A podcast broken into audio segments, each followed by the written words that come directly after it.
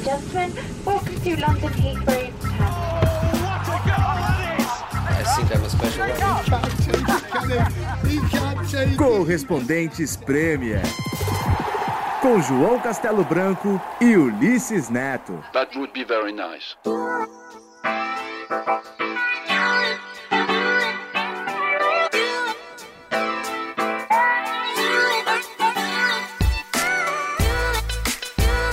Olá pessoal, bem-vindos ao podcast Correspondentes Premier, episódio 28, gravado mais uma vez aqui de Londres. Estou ao lado via internet do Ulisses Neto, beleza Ulisses? Beleza, João, mas se você não contasse, eles nem iam perceber, velho. É, mas eu sou um homem honesto. Mas isso aí, tá certo, velho. tá Estou certo. te vendo via Skype, tudo bem, né? Tudo tranquilo, embora a gente não esteja tão distante assim, né, um do outro, ambos na zona norte de Londres, mas é que os compromissos do dia ah, se impuseram na nossa pauta de gravações aqui. É isso aí, homens ocupados, mas vamos destrinchar essa rodada espetacular da Premier League. Teve Chelsea e Manchester United, eu estava lá em Stamford Bridge, teve treta entre Conte e Davi Luiz, eu vou falar bastante disso aí daqui a pouquinho. Teve a Nathalie lá é, em Manchester, fazendo Manchester City contra o Arsenal, meteram a mão no meu Arsenal, Ulisses. Eita, que isso. Ah, foi sim. A Nathalie vai contar daqui a pouquinho. E essa semana eu também estive com o Richarlison, um cara muito gente fina. Entrevista exclusiva com ele. Traremos umas- uns trechos novos aqui que não foram ao ar ainda na televisão. Dessa conversa com o Richarlison. E a Nathalie também conversou com o Roberto Firmino. Então temos uma, um episódio bem recheado por aqui. Só não quero falar de fantasy, tá, João? Porque essa rodada pra mim foi horrorosa. Opa, É, finalmente. Despenquei, despenquei, despenquei. Não quero falar de fantasy nessa rodada. Tudo bem, por mim tá bom. É, E olha só, eu também vou falar daqui a pouquinho por que, que eu não uso essa papoula, a pop, que muita gente usa aqui na, tele- é, na Inglaterra. Quase todo mundo usa, né? A florzinha é, vermelha que vocês devem ter visto é, nessa última rodada. Eu vou falar por que, que eu não uso isso. Daqui a pouquinho a gente destrincha isso, Ulisses. É Mas isso eu aí, queria- quero saber se o pessoal conhece a história, né? A gente vai explicar o porquê dessa, dessa florzinha no uniforme, que muita gente vê no Brasil e não sabe direito até hoje, embora seja uma tradição antiga aqui na Inglaterra.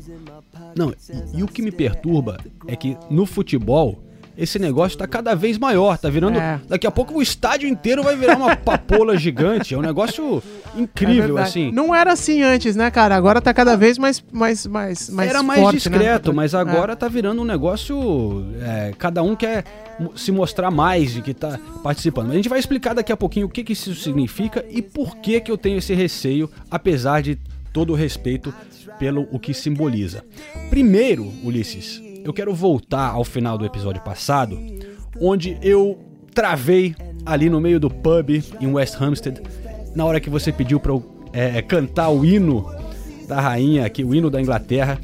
E eu que, todo mundo que acompanha o podcast, vê que eu canto toda hora, não tô nem aí em qualquer lugar, música de todos os times, xingando, falo palavrão. Mas quando você falou canta aí o hino da rainha, eu travei. Aí eu queria só explicar um pouquinho pra galera aqui que, porra, eu moro aqui na Inglaterra, eu sou super grato por tudo que o país me ofereceu. Minhas filhas nasceram aqui, são inglesas, eu tenho passaporte, minha mulher é inglesa. Mas tem umas coisas que a gente não tem que concordar com tudo, né? E você pegando aqui o, a letra do hino da, da, da Inglaterra, é Deus salve a nossa querida rainha, não sei o quê, que é a rainha que vai cuidar da gente, não sei o quê.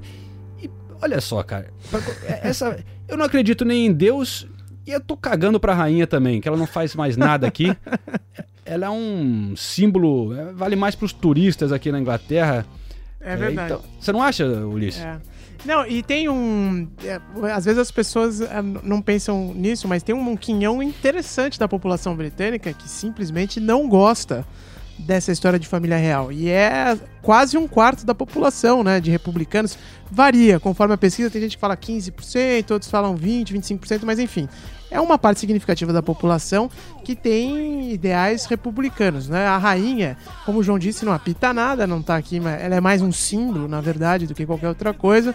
Mas ela ainda é, por exemplo, a chefe de Estado do Reino Unido. Então, imagine um país, você mora num país em que você não elege o seu chefe de Estado. Uma vez eu fiz uma matéria aqui sobre isso, e aí perguntei para uma menina, uma, uma britânica, é, se ela, pô, que ela é republicana, se identificava como republicana, e perguntei, bom, mas você não acha que isso é um símbolo importante da Inglaterra, faz com que as pessoas ao redor do mundo, né, é, conheçam o país mais e tudo mais, e por aí vai?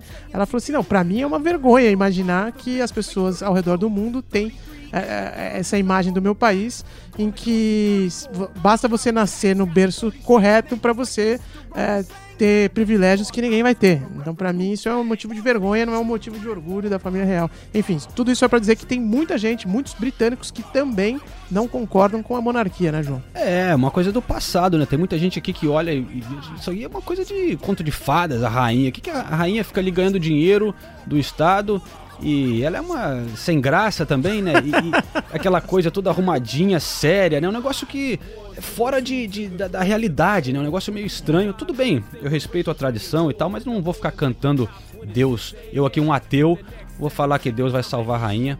Eu me recuso. E eu quero então sugerir que a galera conheça, se já não conhece, uma outra versão do God Save the Queen, que aí sim tá mais para meu lado, que é do Sex Pistols, uma banda punk é, dos anos 70 que fizeram uma versão do God Save the Queen.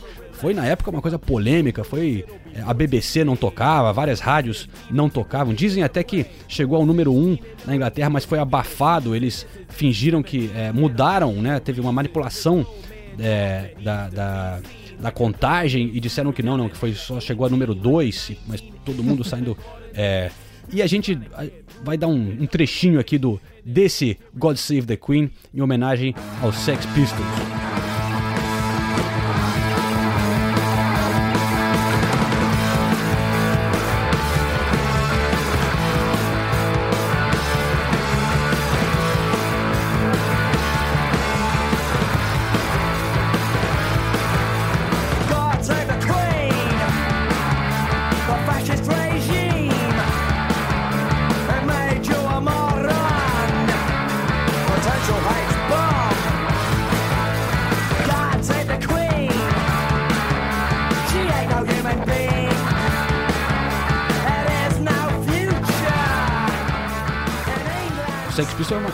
Verdade uma crítica a toda essa coisa da rainha, né?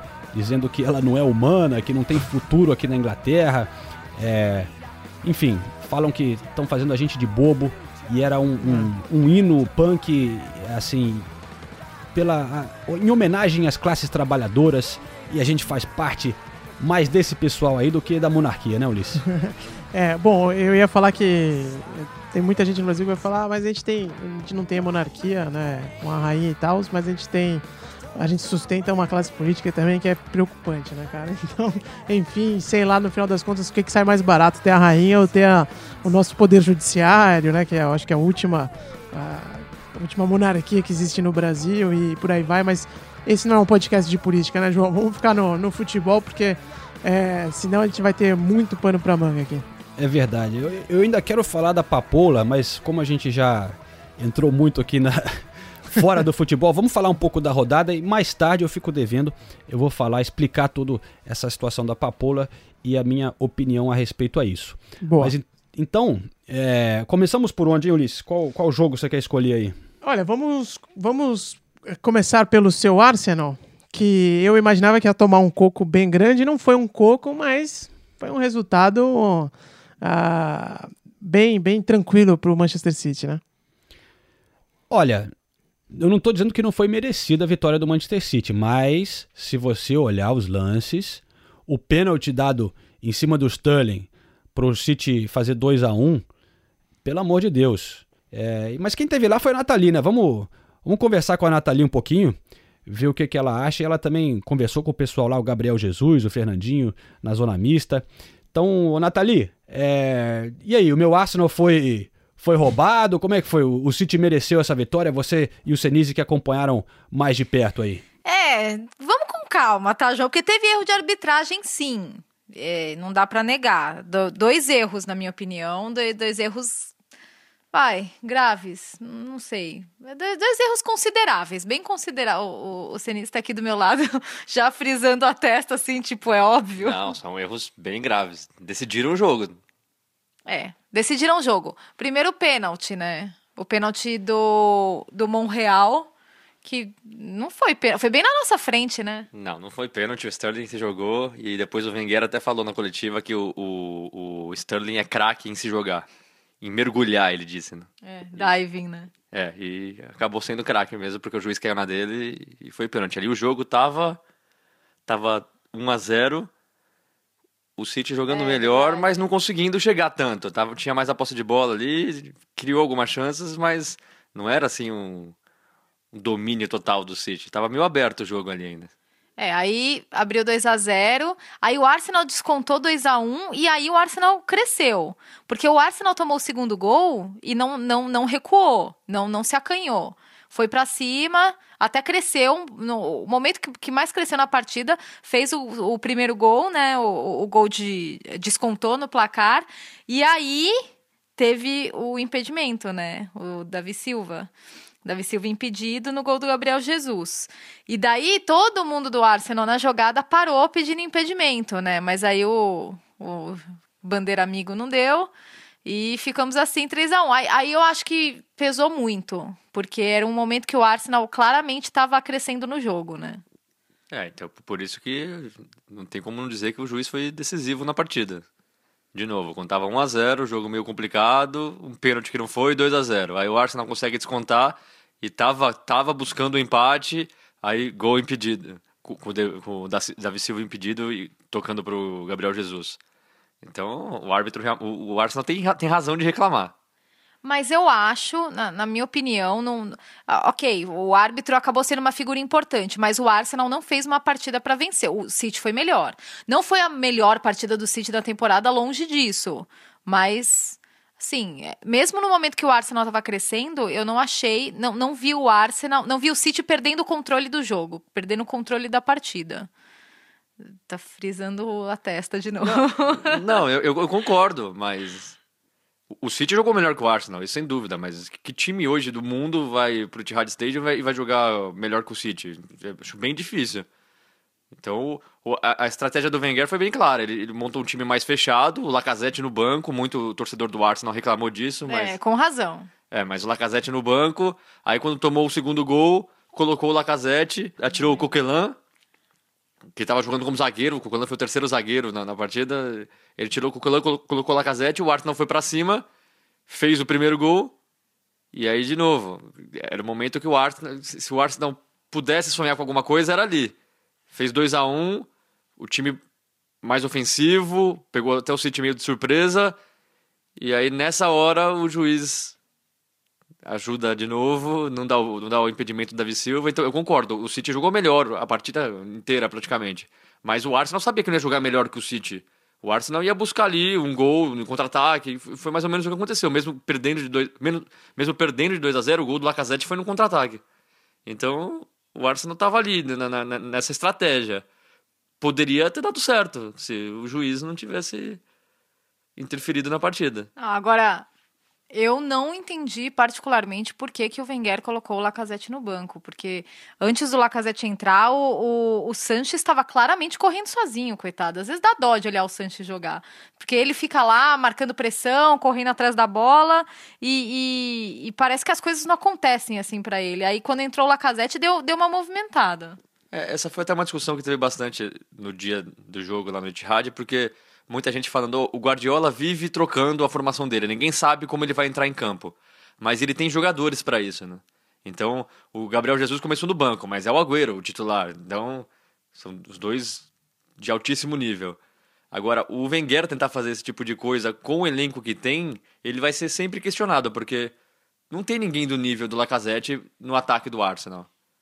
Talvez é, o Giroud mais pela história no clube, mas nem o Giroud ele colocou. Ele realmente colocou o o Iwobi com o Ozil, tentando servir o Sanches, que jogou de, de centroavante ali. Então, foi, foi a ideia que ele teve. E, e é, é difícil falar, porque, de novo, é, é muito complicado algum time ir pro Etihad Stadium jogar de igual para igual com o City na atualidade. E aí, o Wenger é criticado por tirar o... o- o- por começar com o Lacazette no banco, mas, de novo, ele colocou o Lacazette, o Lacazette fez o gol e o Arsenal estava crescendo ali naquele momento da partida. Então, eu- É é lógico que eu também não concordei quando eu vi o Lacazette no banco, mas é uma tática que talvez pudesse ter dado certo.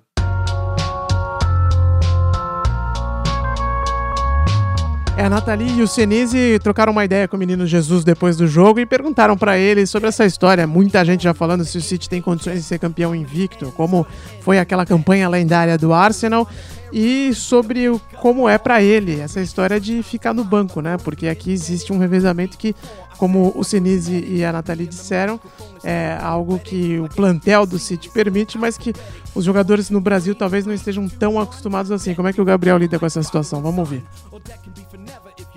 É complicado, é um, um campeonato muito difícil, um dos mais difíceis é, do, do mundo. É complicado você querer falar em, em ser campeão invicto, porque tem muitos jogos, os- todos os adversários é, vão ser difíceis, porque se trata de Premier. É, mas o momento é muito bom, a gente vem fazendo aquilo que, que o treinador e a comissão pede, vem, vem é, fazendo um, um bonito futebol, marcando gols, isso é importante.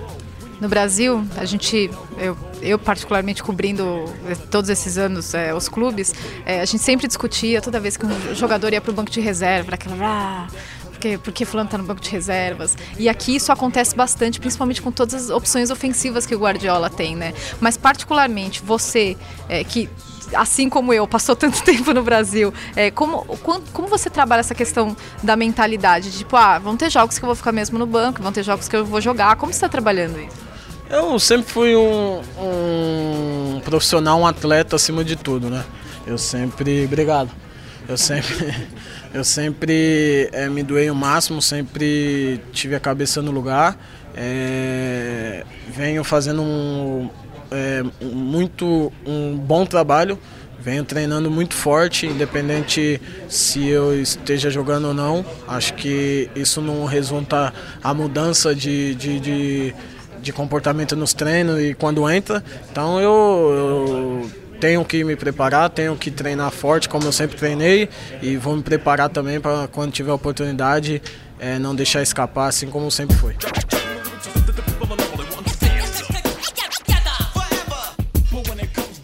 É, João, já que a gente tá falando do Manchester City e o Gabriel Jesus fez gol, o time tá, abriu vantagem, tá com quantos pontos? Oito agora a mais, né? Oito pontos a mais? Oito segundo cima colocado? do oito para cima do Manchester United. Não é pouca E coisa. Depois de só 11 jogos já tá disparado É. na frente, né? Já tá com uma vantagem tranquila aí. E aí existe um observatório do futebol, na sigla é CIES, né? Que, que é o Centro para Estudos do Esporte, que fica lá na Suíça. Até ele era meio que ligado à FIFA, não sei se ainda é. Foi criado em 95 como uma joint venture entre a FIFA e a Universidade de Neuchâtel. Enfim, esse centro de estudos do esporte sempre manda dados sobre as transferências, sobre os valores ah, dos jogadores e tudo mais, e eles estimaram, nesse último relatório deles, que o atual plantel do Manchester City vale o equivalente a 1 bilhão e 200 milhões de euros. Faça isso vezes 3,5, você vai ver que dá uma grana violenta, aí quase 5 bilhões eh, de reais. Uli, isso aí deve ser mais que todos os times do Campeonato Brasileiro juntos, né? pois é, cara, uma grana dessa é louca, né? absurda. Eu acho que se juntar o Brasileirão com o argentino, talvez não dê esse, esse dinheiro. E aí os caras estão estimando aqui que o Kevin De Bruyne é o jogador mais caro desse plantel do City, vale 144 milhões e meio de euros, e o Gabriel Jesus tá ah, avaliado em mais de 100 milhões de euros nessa, nessa conta aqui do CIES. O que é uma, uma valorização absurda, porque o City pagou o quê? Um ano, um, pou- pouco mais de um ano atrás, né? Foi em agosto ah, do ano passado que eles assinaram o contrato, cerca de 30 e poucos milhões de euros, e agora já tá valendo mais de 100. É Isso, isso é um baita negócio, hein, João? É um baita negócio, mas realmente no mercado de hoje, né, que depois que eles compraram o Gabriel, deu uma inflacionada gigantesca, né? Então, qualquer um né, vale uma coisa absurda. Quanto custou o Morata, o Lukaku, né? E, e o Gabriel é mais jovem, é, demonstra bastante potencial, né, tá indo bem. Então, eu acho que realmente no mercado de hoje é mais ou menos isso aí que ele deve valer, né? Se alguém fosse tentar comprar ele, não, não levaria por menos, não. O Agüero tá quanto aí na lista? É, nessa lista eles não colocaram o Agüero aqui, só colocaram que o, o Kevin De Bruyne vale 144,5 e aí os que estão acima de 100 milhões, Le, é, o Leroy Sané, o Sterling e o Gabriel Jesus. Eu acho que o Agüero, por causa da idade, eles acham que eles É. acreditam que não, não vai valer acima de 100 milhões, que é difícil alguém chegar pagando mais de 100 milhões no Agüero. E Já os- tem uns os- 29, né, mais ou menos? é, e esses é, não tem mais tanto tempo pra se valorizar, né? Como o Gabriel Jesus e o, e, e o Sané. O Stanley também acho que, meu, é difícil alguém chegar com mais de 100 milhões aí, mas enfim. Pelo menos esse é Sterling? o cálculo. É, Ah, pelo amor de Deus. esse é o cálculo que os suíços fizeram aqui, João. Não, já, então bota no lixo isso aí, vai. Já não vale mais nada. Olha só, Ulisses. É, bom, fracasso do Arsenal mais uma vez. Manchester City. Tá difícil parar o City, hein? Mas eu não acho que eles vão conseguir temporada invicto, não. Eu acho que isso é muito difícil. Alguma hora, alguma hora vai tropeçar. Mas parabéns lá pro, pra galera, o Ederson, o Fernandinho, Danilo, Gabriel Jesus, o pessoal tá indo bem por lá. E falando em brasileiros, né? Eu tava no, no Chelsea Manchester United e levei uma surpresa quando nesse jogo que durante os anos já tiveram muitos brasileiros, né? Eu acho que é a primeira vez que eu lembro de chegar um Manchester United e Chelsea sem nenhum brasileiro no, time- no- no elenco titular dos dois times. Porque o William ficou no banco de reservas, entrou no finalzinho da partida, como tem feito recentemente, e o Davi Luiz foi a grande surpresa é, desse jogo. Chegou no estádio com a roupa normal, todo chique lá, um negócio no cabelo, botinha, não sei o quê, sorridente, dando beijinho em todo mundo. Só que foi direto para a arquibancada ficar ao lado do Kennedy, não estava nem na reserva. E isso deu o que falar, Ulisses. O que, que aconteceu, João? Também levei um susto quando eu vi aqui Davi Luiz nem, nem no banco de reserva. Pensei, mas tem alguma coisa que a gente não tá sabendo aí. Eu acho na hora eu pensei, o João lá no estádio vai, vai conseguir apurar alguma coisa melhor, porque o bafafá aqui era todo mundo. Ah, o que, que aconteceu? O que aconteceu? O Davi Luiz não tá nem no banco. Não foi uma situação normal, né? Então, o Conte diz que é, foi apenas uma decisão tática. Só que não é uma decisão apenas tática, né? Você botou o cara de castigo, isso é óbvio. Por quê que eu digo isso? Porque entrou no lugar do Davi um moleque de 21 anos, o Christensen, que até jogou muito bem. E vai complicar a vida do Davi, porque ele jogou muito bem contra o Manchester United, que tem o Rashford, o Lukaku. É, mas no banco tinha um moleque de 17 anos, o Ampadu, que até dizem que vai ser um bom jogador, mas não deixar o Davi nem no banco é, quer dizer que não foi só. Ele podia deixar ali quase uma emergência. Vai que o, o Christian se machuca, e aí? Então ficou uma situação estranha. É, o Davi Luiz não quis falar depois do jogo, mas eu fiquei com a sensação que claramente ele não quis falar. Por quê? Porque tem alguma coisa acontecendo, mas ele não quer também expor isso para a imprensa que não vai ajudar ele nada, Sim. né? Nesse momento. É, Mas eu apurei lá no estádio, conversando nos bastidores, que parece que teve treta sim, que o Davi Luiz já tinha ficado fora é, do treino antes desse jogo contra o Manchester United, que ele tinha participado apenas assim ao lado, ele treinou meio separado, não fez parte do jogo coletivo que eles fizeram no treino. Ele ficou, dizem, meio que como o gandula, assim, pelo lado de fora, apenas acompanhando. Então isso mostra que teve algum problema. O que eu consegui é, descobrir é que realmente o Conte é um cara, mu- como eu já tinha dito, muito intenso, é, personalidade muito forte e tem se chocado com alguns jogadores que também têm personalidade forte e, e- e no vestiário e ele não, não dá muito espaço para as pessoas discutirem com ele se eles não concordam com alguma decisão. Até porque ele já foi jogador. E ele tinha até aquela coisa, não, eu já fui jogador, então eu sei como é que é, não sei o quê. O fato é que a gente viu a complicação com Diego Costa na temporada passada. Agora o Davi saiu todo sorridente e tal, mas a gente tem que ficar de olho aí de uma, mais uma possível complicação com um jogador brasileiro. É, realmente preocupa para o Davi Luiz, porque o Conte disse assim: é, eu, foi uma decisão tática, eu posso, eu posso mudar é, essa situação depois, ou também posso continuar assim. Tipo assim, dizendo, não estou garantindo que o Davi volta para o time. É, e né? Aí com a Copa do Mundo chegando, o Davi, que a gente sabe, sonha com a, a- uma reconvocação, vai ficando difícil pro Davi, que teve uma boa temporada na temporada passada, só que esse ano realmente não vem, não vem muito bem, Ulisses. É uma situação realmente estranha, porque em 2014 ele era um dos jogadores né, mais, mais importantes da seleção brasileira. A gente que acompanhou a Copa lembra bem no, no- como o Brasil. O Davi tinha era, era, era um dos jogadores mais assediados pela torcida, era até nas propagandas e tudo mais, sempre um cara que, que era tido como a imagem da seleção brasileira. Aí teve o 7 a 1 aquela imagem que marcou também dele falando que só queria dar uma alegria pro povo. E, mas depois disso o cara veio se recuperando, né? E ano passado teve uma temporada boa. Só que não tá sendo convocado. E com o grupo já praticamente fechado pelo Tite, né? É muito era, já improvável que ele jogue a próxima Copa, né? Muito improvável, né? Já era.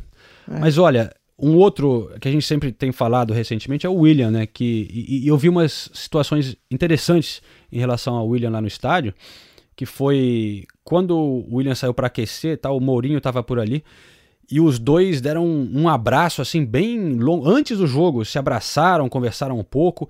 Depois eu tava lá perto do vestiário para fazer as entrevistas e eu vi que o pessoal da, da delegação do, do Mourinho, os auxiliares e tal, é, chamaram assim o, o William para dentro do vestiário do Manchester United. Falando, vem aqui, vem aqui, não sei o que. E o William entrou lá.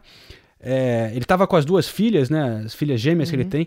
E até foi. O, tinha um segurança na porta do, do vestiário que proibiu a- as crianças de entrarem. Essa coisa que eles têm aqui de polêmicas de pedofilia, tudo, essa Sim. preocupação. Eles falaram, não, no children, no children. As filhas dele não, pôde, não puderam entrar. Então, ele entrou assim só um pouquinho na, na porta.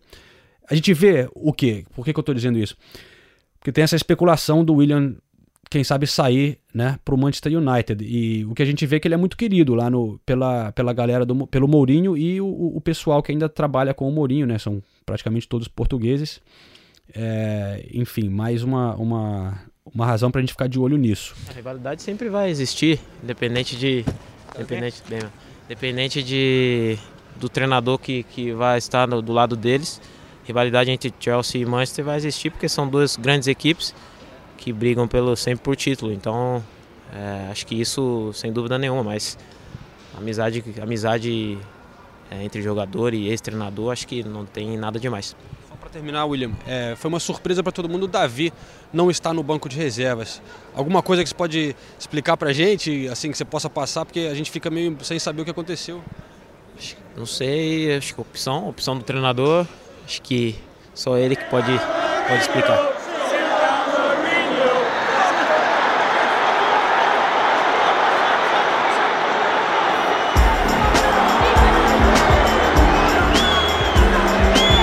Mas, enfim, o Chelsea ganhou, mereceu a vitória, golaço do Morata.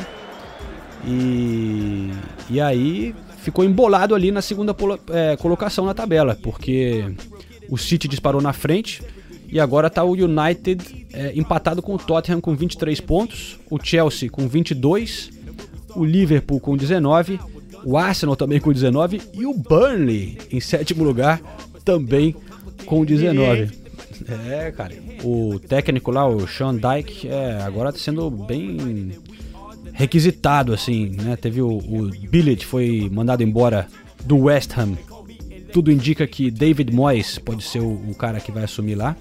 Mas no, no Everton, que tá ainda com técnico interino, desde que mandaram embora o Kuman, eles estavam de olho no Dyke, só que ele. Pra que, que o cara vai sair do Burnley agora, né? Tá, acima, tá acima de todos os outro- outros times. O cara quer completar o trabalho dele lá, né? É verdade. E, e o- West até que segurou bastante o, o, o, o Billet, né? Porque já fazia tempo que estavam falando que ele ia sair, que ele ia sair, e a, e a diretoria não queria mandar o cara embora, já desde a temporada passada, né? Que já foi muito ruim pro, pro, pro West Ham. E nesse final de semana, levar um sacode que eles levaram não tinha muito como segurar. Ele até terminou o jogo na coletiva lá, falou que sabia que a, a demissão dele era iminente e não, teve, não deu outra, né? Agora o David Moyes, vamos ver, né, João? Ele teve, não sei, até aquela ida dele pro Manchester meio que deu uma. tirou a carreira dele um pouco do trilho, né? Ele Acabou tava com ele, porque ele, ele fez um É. bom trabalho no Everton, né? no Everton, exatamente. E aí Mas- no, no, no Manchester ninguém teve. No United ninguém teve muita paciência com o cara. E aí, depois disso, ele Ele passou pela Espanha forte. também, né? No Real Sociedade, é, e- É. mas também não, não deu muito Não certo. bem. É. Não sei, é, eu também fiquei com pena do Billet, cara. Ele é um cara muito simpático, assim, e que teve ótimos momentos também no West Ham, é, antes deles mudarem de estádio, né? Teve uma, uma, uma boa temporada, chegaram a classificar pra Europa League. É, e eu entrevistei ele depois do jogo, exclusivo ali, duas perguntas, cara. E realmente foi aquela entrevista, assim, tensão, né, cara? Você sentia a energia negativa assim em volta do clube e ter que fazer aquela pergunta dura pra ele, né? De se ele tava sentindo a pressão e tal. E ele respondeu na lata ali, tipo, ó, não, eu sei que tá. A situação tá complicada, que tem muita pressão sim em cima de mim e vamos ver o que, que o clube vai fazer. E tava na cara que isso ia acontecer, eu acho que ele já sabia. Mas ele foi muito, assim. É, porra, teve caráter de ir falar com todo mundo. E bancar a parada, né? É, enfim, acontece, realmente precisava mudar porque tava um clima muito ruim lá, a torcida já sem paciência com o time. Qualquer erro o nego ficava xingando, é, tava um negócio muito tenso no London Stadium, Ulisses. É isso aí, João. Agora, seguindo a nossa pauta aqui, o que temos pra falar? Já falamos do Chelsea City. Tem o Richarlison, né? Que fez gol nesse final de semana. E você teve uma conversa bem interessante com ele. Eu tava ouvindo aqui o vídeo que você postou. E é bizarro, né? Tem umas situações no Brasil que a gente passa que os europeus nem, nem sonham, né? Nem, nem é, passa na cabeça deles um- alguém apontar uma arma pra você, tipo, achar que você tá querendo roubar um traficante de drogas. Como é que é essa história aí do, do, do Richarlison, o encontro que você teve com ele lá no Watford, João? Então, cara, o Richarlison tá indo muito bem aqui, né? E eu tive lá no CT do Watford e tive uma ótima impressão. O cara super é, simples, assim, mas no bom sentido, assim, um cara humilde, é, com a cabeça boa, pé no chão, nada de marra, nada de ficar deslumbrado, um cara que você vê que tá focado em, em tentar é, suceder no que ele faz, que é jogar futebol. Ele não, não tem pinta de, de sair pra balada, de, de. Nada que. Tudo bem que você- eu acho que todo mundo tem direito de fazer isso, mas eu digo que ele, ele tem uma postura que ajuda nessa Sim. profissão dele. Até Se o fizer, não faz em excesso, né? Um cara que sabe controlar a parada, assim. Exatamente. E eu até conversei com, com um cara, né, um brasileiro que, é- que é, ajuda ele, não sei se é. Um faz tudo daqueles que, que os jogadores costumam ter. E ele tava me contando que o Neymar convidou o Richarlison para ir na festa da, da FIFA, né? A entrega do Melhor do Mundo, Ah, que, foi, que foi em Londres, né? E, e ele tava dando o exemplo de como o Richarlison é muito caseiro, assim. E nem nessa festa da FIFA, que foi aqui em Londres, ele não, não, não teve muita vontade de ir, não. E o Richarlison deixou, deixou mais um bonito gol. Tá indo muito bem aqui na, na Premier League. Então vamos acompanhar um pouquinho é, dessa conversa nessa semana que a gente teve lá com, com o brasileiro aí, brigando, né, pra, quem sabe, chegar à seleção brasileira.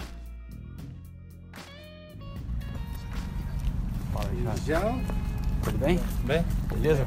Mais uma, cara. Sei que você já fez alguma. Ah, de boa. tá tranquilo? Se der pra de sentar, sentar aqui, ó. Tá ótimo. Tô com fome, viu? macarrãozinho com camarão lá que tá sacanagem. Já tá pronto? Já tô azul já. De frio ou de fome? Fome. Falou que se você tem seu feijãozinho e, e É. você tá bem aqui. Bem, né? Tá, as coisas estão indo bem. Ah, está bem sim, é, tá tendo meu arroz, meu feijão é, dentro de casa, então tô podendo treinar bem, jogar bem e pretendo manter essa forma. Tá feliz então? Muito feliz, é, jogar uma Premier League, né, um sonho de criança, é, sendo realizado, então não tem coisa melhor para mim. Passava a maioria do meu tempo jogando bola, porque lá na, na minha cidade eu morava num lugar é, muito perigoso, então é, ficava bem longe de- da, do crime, da- das drogas, então eu preferia ficar jogando o meu futebol mesmo e estudar. Eu já li que te- teve até uma situação que você teve arma na cara, tudo isso, passou por isso? Sim, passei por isso, mas é, na hora eu fiquei muito assustado, né? Porque o cara achou que eu, que eu tava roubando o ponto de droga dele.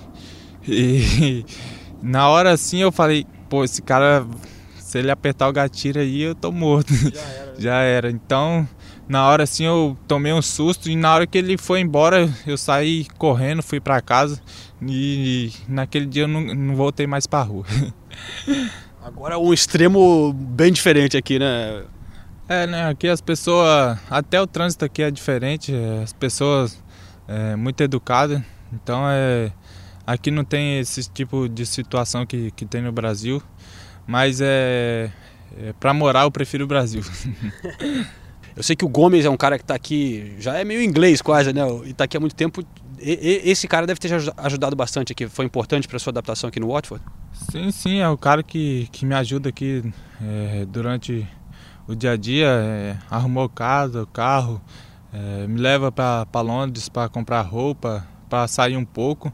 Aí eu sei o quanto é difícil chegar aqui nesse país e não só aqui na Inglaterra, mas qualquer lugar da Europa moleque saiu lá do interior de, é, do Brasil, né, do Espírito Santo lá e, e chegar numa competição como essa é muita coisa. Talvez fica deslumbrado, talvez fica um pouco perdido. E eu senti falta quando eu cheguei no Tottenham aqui é, de ter uma pessoa assim. O Gilberto estava aqui, mas logo foi embora. É, e eu sinto, como eu fiz com o Sandro no, no, no Tottenham, eu, eu, sinto na responsabilidade, poxa, de dar a mão realmente. É, é uma coisa minha sempre, sempre gostei de fazer. Então, o que a gente procura fazer é, poxa, ajudar na casa. Eu fui procurar casa com ele porque a, a comunicação é o mais difícil. Né? Se sentir em casa é muito difícil. É, longe da família, a gente tem que estar, tá, poxa, não, tá aqui, vem cá que eu vou, eu tô te acolhendo, né? Isso é importante. Ele vai ajudar, vai me ajudar dentro de campo. É, é, ele vai conseguir os objetivos dele, aqueles objetivos que um dia eu, eu, eu sonhei com certeza ele está sonhando agora. E é importante você ter uma pessoa aqui que já conhece a cultura, que já conhece como funcionam as coisas, para a gente poder dar uma mão. É realmente uma mão que eu acho que faz a diferença, sabe? É, não é só chegar aqui. Eu sempre falei, eu bati na tecla. Você quer trazer um jogador brasileiro, um jogador sul-americano? Vem, traga, mas só tem que ter pessoas para poder fazer isso, porque é... é mais um cara jovem, né? Cara? Exatamente. Pode sofrer com essa exatamente. chegada. Exatamente. Então, é, clubes grandes talvez tem, né? Compra, deixa aí. Como aconteceu, como acontece muito aqui na Inglaterra, de tra trazer jogadores com potencial muito grande e mata o jogador. Porque além da oportunidade, ele não é cuidado do jeito que tem que ser. Eu sempre bati nisso e falei, isso é muito importante. Vai pagar um valor 12, 13 milhões de libras, né, até mais.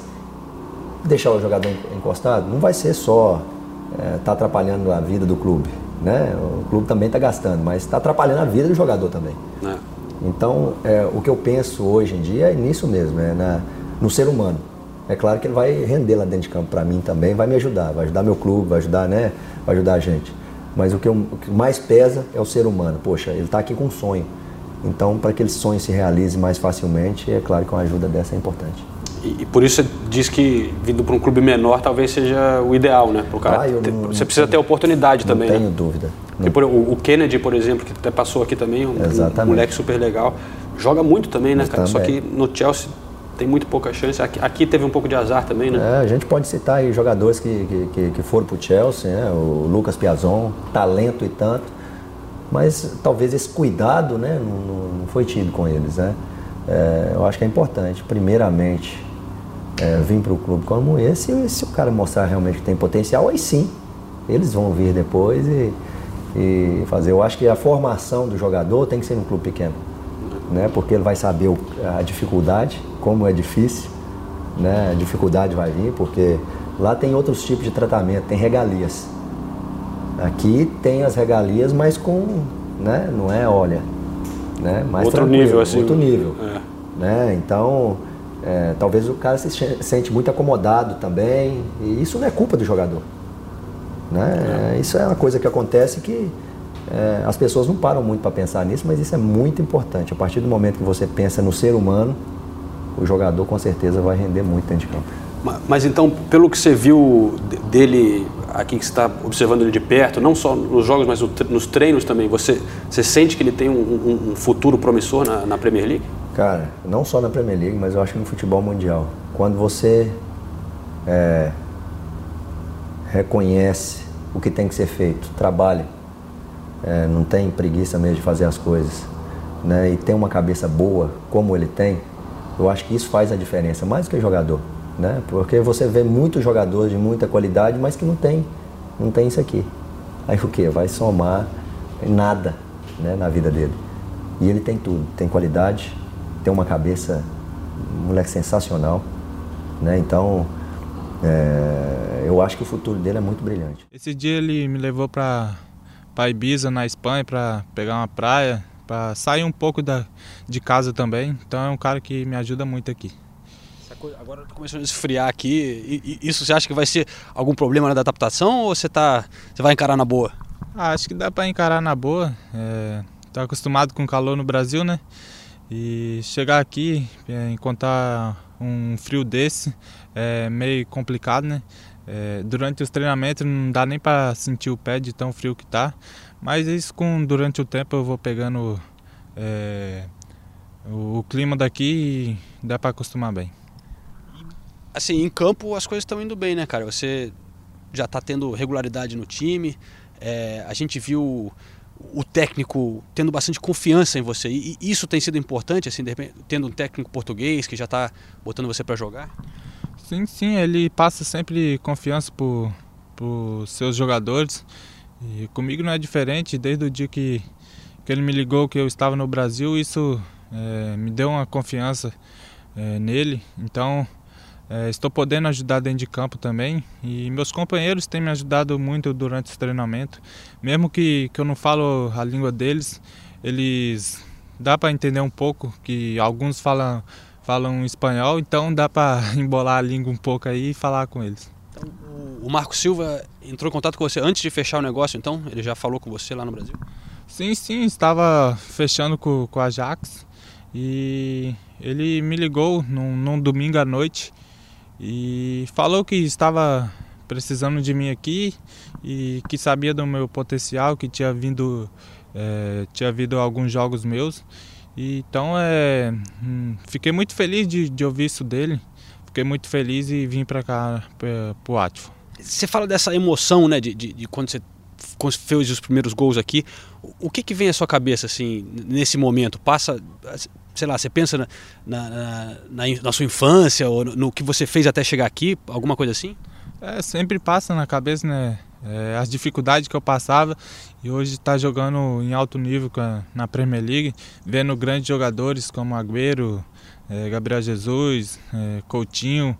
É, sempre vi esses caras na, na, televisão e hoje a gente está podendo ver de perto. É, isso não tem é, preço que pague, é uma felicidade muito grande. E pretendo é, fazer história aqui no Atfo e, e fazer muitos gols aqui. Você, muita gente acreditava que estava próximo de ser chamado pelo Tite nessa última convocação. Você também achou? Achei sim, estava acompanhando é, pelo celular, é, fiquei na expectativa, mas é, creio que, que Deus tem um propósito para mim. É, infelizmente no, não, não é a minha hora ainda. São poucos jogos que a seleção tem, né? Poucas convocações até a, a Copa do Mundo. Mas você, ainda fica com um pouco de esperança? Acha que tem chance ainda?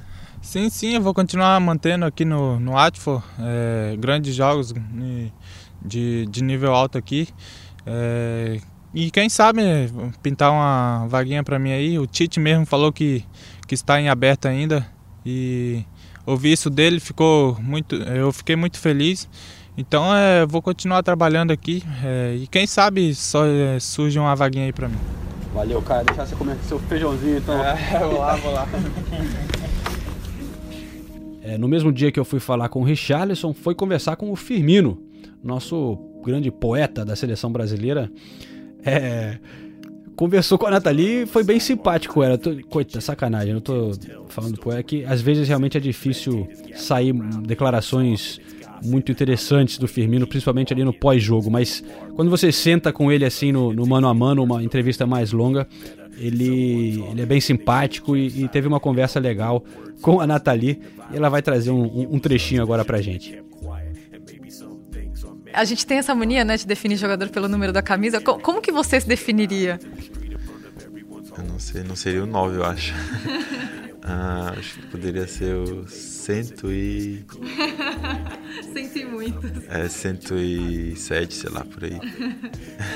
O que, que você gosta? Eu queria que você falasse um pouquinho, na verdade, sobre sua trajetória como jogador é, nas, nas posições que você já jogou. Porque hoje você é um jogador muito completo.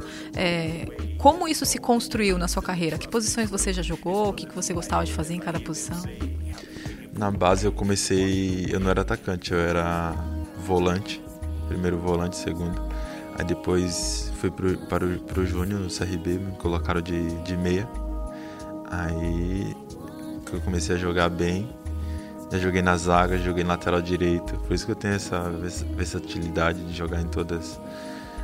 Que eu vou bem assim, eu adapto bem. E, e agora eu sou atacante e tá bem demais assim. Valeu, Nathalie, valeu, Firmino, então, que está agora com a seleção brasileira na França, né? Eles vão treinar em Paris essa semana, vão jogar em Lille contra o Japão e no- na sexta-feira, logo após esse jogo contra o Japão, eles já vão aqui para Londres. Eu estarei ali no hotel esperando a chegada deles e teremos uma, uma cobertura de todos nós nesse fim de semana. Eu estarei lá, o Ulisses, o Senise, a Nathalie, nessa cobertura da seleção que vai treinar é, duas vezes no estádio do Fulham, o Craven Cottage, no sábado e no domingo. É, na segunda-feira tem treino em Wembley, antes do jogão contra a Inglaterra, né? Na terça-feira aqui em Londres. É um palco que, que merece, né? Esse, a seleção brasileira. É um palco interessante, embora a última vez que, que teve Brasil e Inglaterra lá, é, você tava também, João. É, o Brasil perdeu pra Inglaterra, você lembra?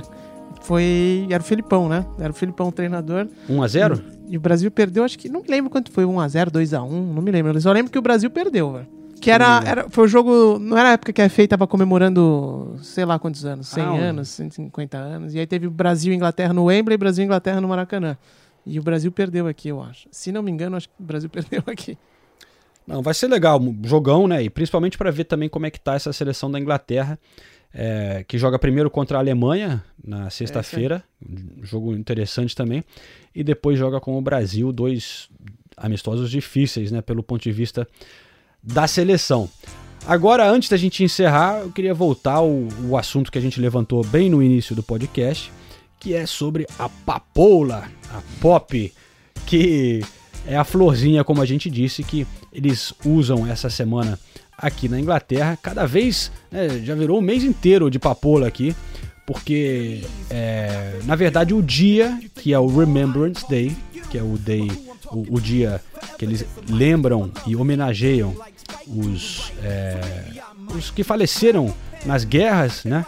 E eles arrecadam dinheiro para as Forças Armadas e para as famílias de soldados que faleceram nas guerras. E, primeiramente, eu quero dizer que eu tenho total respeito é, por isso, né?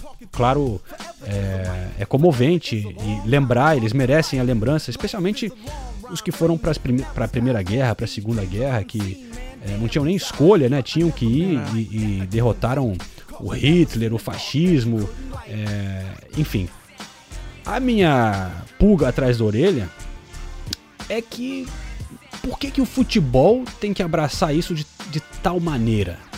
É, cada ano vira um negócio mais. Você viu o tamanho da, da papoula na, na camisa dos Na times? camisa dos times, é. Pô, tá um negócio gigante na camisa. É, e o dia que eles comemoram aqui na Inglaterra, que eles fazem dois minutos de silêncio e tal, é dia 11 de novembro. Vai ser no sábado. Mas nessa rodada da Premier League, uma semana antes, já estava todo mundo fazendo mosaico de papoula. É, enfim, eu tava lá no West Ham, foi até comovente. Tocaram aquela corneta. É, né? Eu vou até tocar aqui para vocês um pouquinho da corneta. Bonito, todo mundo em silêncio. É um negócio é, emocionante. Só que, não sei como que você se sente, Ulisses. Assim, como eu disse, eu tenho respeito em homenagear os que, os que faleceram. Mas de certa forma, o, que, o meu problema é que de certa forma você está apoiando o exército, apoiando as forças armadas. E eu sou contra as guerras, especialmente as guerras recentes que a Inglaterra se envolveu aqui nos últimos anos. A, guerra invasão contra- do Iraque, Afeganistão, né? É, exato. A invasão do Iraque foi um absurdo. Provaram depois que foi tudo baseado em mentiras. Mentiram pro público, pro Tony Blair e o George Bush invadir o Iraque por causa de busca de petróleo. Eu fui nas, nas ruas aqui de Londres, com eu e mais um milhão de Um pessoas. milhão de pessoas, é, protestando. maior, um tava maiores lá, protestos aqui, né? protestando para não ir para essa guerra. E os caras foram e a consequência dessa guerra, eu acho que tem muito a ver com o crescimento do terrorismo que a gente vê hoje. É verdade. É uma barbaridade. Então, eu fico com esse receio de ficar botando essa florzinha, porque é, uma, é um apoio ao exército. O que, que você acha disso? É, bem ou mal, é, tem, tem, principalmente no- nos tempos que a gente vive ah, hoje, né? A história do nacionalismo, da, do crescimento da extrema-direita. Eu sei que a intenção não é essa, né? Mas acaba se convertendo nisso, porque a intenção, como o João te falou, é de homenagear os mortos, né? As os, os soldados que deram a vida para manter a Inglaterra é, do jeito que ela é hoje, né? A Inglaterra foi, por exemplo, um dos pouquíssimos países da Europa que não foram invadidos pela, pelas tropas do Hitler. Então, sem dúvida, as conquistas militares aqui, o mundo que a gente vive hoje, ele é do jeito que é por causa dos soldados britânicos em grande parte, sem dúvida, né? O problema é que realmente ex- existe um... É, é difícil dosar essas homenagens e acaba sendo uma coisa muito forçada em que é, até na televisão aqui, por exemplo, durante esse mês de novembro, para vocês terem uma ideia, todos os apresentadores, comentaristas, todo mundo que vai aparecer na televisão tem que aparecer com o popzinho, com a flor de papoula, um broche eh, na roupa. Se não aparecer, já vira os tabloides principalmente, né? Eles caem pra cima, metem o pau. Por que, que não tá usando pop? Não sei. É uma homenagem que a pessoa tem que se sentir à vontade pra fazer, né? Não precisa ser imposta. E inclusive tem um apresentador aqui de, de, do telejornal que é o que eu mais gosto de assistir, que é o Jon Snow, é um apresentador super famoso aqui na Inglaterra, um jornalista muito respeitado, e ele não usa. E ele fala, eu não vou usar, não uso símbolo político nenhum, não quero usar. A Inglaterra teve uma briga com a FIFA muito grande, porque a FIFA não deixa utilizar. Isso, na avaliação da FIFA, é um símbolo político. A FIFA não deixa utilizar nenhum símbolo político nos uniformes.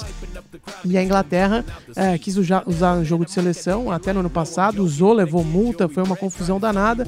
E agora a FIFA voltou atrás, porque também não dá pra ficar brigando com a FA em tudo, pela grana que tem, pela importância e tudo mais. E, enfim, a FIFA agora recuou. Acho que no jogo do Brasil é provável que eles até jo- joguem, né? O João Vai- vai- no uniforme, né? V- vão usar. É, é, teve essa, essa polêmica no passado. A FIFA agora liberou. Só que eu entendo. Eu entendo o lado da Inglaterra de querer fazer isso, mas é tão importante ter que botar isso no futebol. Porque Exato. realmente, para o inglês, pode não ter essa mesma conotação política, mas e, e o pessoal lá da, da- do Iraque, os caras que foram invadidos Exatamente. pela Inglaterra? Para eles, sim, é uma coisa política, né? Você tá a- apoiando as Forças Armadas. E tem até um jogador, que é o James, acho que é James McLean, que foi do Sunderland, acho que é do West Brom, agora que ele se recusou a usar a camisa com que tinha já essa flor, porque ele é, ele é da Irlanda do Norte, por exemplo. Então é é um bom exemplo. Ele cresceu numa situação que tinha confrontos com o exército inglês é, na, na Irlanda do Norte. Então, assim, o cara vai apoiar um negócio que ah, recentemente ele pode ter amigos que morreram nesse confronto, que foram atacados pelo exército, em- em- em situações polêmicas de quem está certo, né?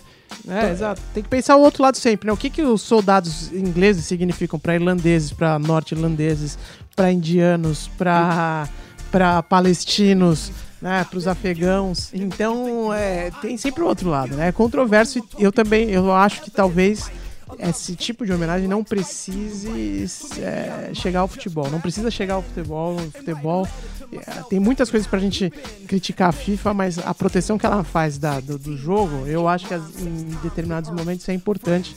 E era melhor manter esse tipo de manifestação fora do, do futebol. E aí, é evidente que a sociedade britânica tem zilhões de oportunidades para fazer as homenagens que eles bem entenderem para as suas forças armadas. Né? É isso aí. Então a gente dá um pouco desse outro contexto, um lado talvez meio polêmico, sei lá. Como eu disse, eu respeito. Quando teve no Chelsea ontem, eu fiquei em pé, respeitei o Claro. minuto de, um minuto de silêncio. É, só que eu prefiro não usar. É, eu cresci e desenvolvi essa opinião. E eu acho que às vezes exagera um pouco a maneira que é, está virando obrigação no futebol, né? E cada vez mais parte do, de, enfim, eles escolhem algumas coisas e deixam outras coisas também, ignoram outras, outras É. situações, né? É, mas enfim, essa aí é a nossa opinião sobre a papoula, galera, tá certo? E, e tem um pouco a ver com essa coisa de, de, de eu não cantar o hino da rainha. Não quer dizer que eu não gosto da Inglaterra, mas eu acho que você, para ser patriota, você pode ter opiniões, né? Que nem em qualquer lugar. É, lá nos Estados Unidos, os caras que fazem protesto com o hino é, é uma coisa parecida, né? Eles estão preocupados com o país e, e, e lá também é outro lugar, que o- no esporte o hino virou uma coisa é, integrada com a- uma, uma, uma homenagem a- aos militares lá, né? Sempre são os soldados carregando a bandeira e o caramba. É, e tem gente que não, não concorda com a, né, a política de, de militar americana. Mas enfim, isso fica pra outro episódio, né, Ulisses? É, e pra quem tá ouvindo também tirar suas próprias conclusões, né? A gente só tá dizendo aqui o que a gente pensa, né? Agora você pode pensar completamente diferente e evidente que não há problema algum em relação a isso. É. Um ou outro vai xingar a gente com certeza. mas faz parte. Temos que dar de vez em quando um pouco de opinião, senão É o mundo fica chato. Pessoal, obrigado por acompanhar mais uma vez.